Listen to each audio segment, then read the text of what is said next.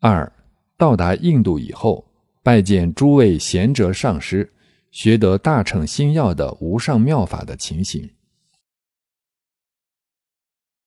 马尔巴和虐役师到了尼泊尔，有一天行至某山沟，但见人群如海，热闹非常，便上前打问：“他们在那里干什么？”有人回答说：“此地有尊者纳若巴的尼泊尔籍弟子，叫做基特巴与本达巴二人，现在正同其弟子们转动会供轮。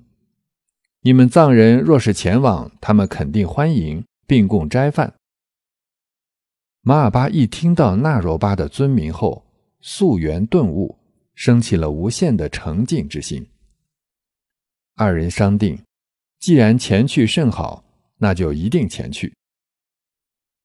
于是马尔巴和虐役师为了观看热闹和修集资粮，来到了人众聚会之处。当时基特巴正在讲授秘籍法义，二人便随众听受。基特巴因说：“这藏人不知已经完全获得密宗灌顶没有？窃听秘法是有罪过的。”本达巴也说：“藏人笨拙如牛，连我们尼泊尔语都听不懂。”虐役师颇通尼泊尔语，听了本达巴的讽言，很是不悦，便终止了听法，念起咒来。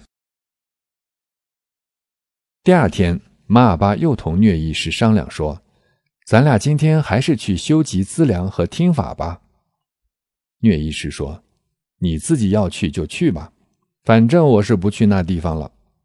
他们还骂我们藏人是笨牛，殊不知他们尼泊尔人才是货真价实的笨牛了。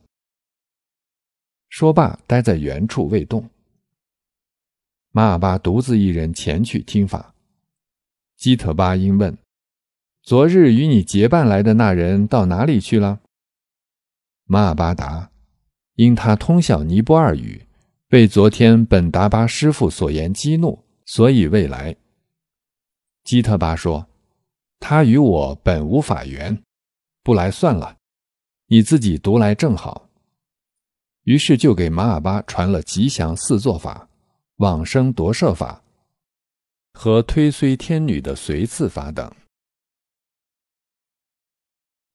马尔巴在原来初识文字的基础上，又向本达巴学习了些翻译。他向二位师傅禀明自己没有好多金子，现在只能各供养一两。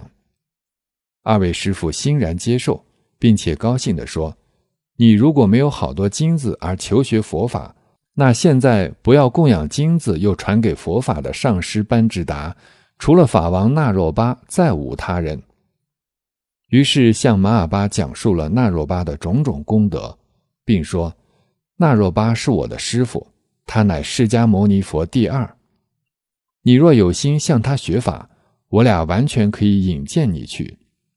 不过你得暂住此地，适应一下气候，然后再去也不迟。如此透彻的慈爱教诲，使马尔巴对二位师傅升起了无限的敬信，便说：“我于自己的生命在所不惜，一心只想前往那若巴尊前学法。”不过二位师傅所言极是，弟子我遵从劝导，在此暂住一时。于是按照二位师傅的指引，在叫做帕巴星滚的地方住了三年，习惯了气候，尽可能的了知学习那若巴传承法所需的知识。三年以后，两位师傅给那若巴的弟子沙弥喜绕僧格写了一封信。让马尔巴带着去找喜绕僧格。信中说：“请您也给此藏人讲讲法，并且务必引荐他去拜谒师傅那若巴。”又派搓格为伴同行。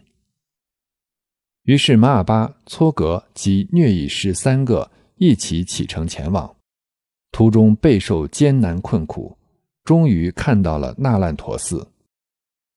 马尔巴问虐役师：“尼泊尔大师基特巴的师傅善巧的班智达那若巴就住息于此寺，你不去向他求法吗？”虐医师则说：“该那若巴从前固然是大班智达，可是他后来却参访迪洛巴，尽舍知见而修古苏鲁行去了，所以我不去他那里。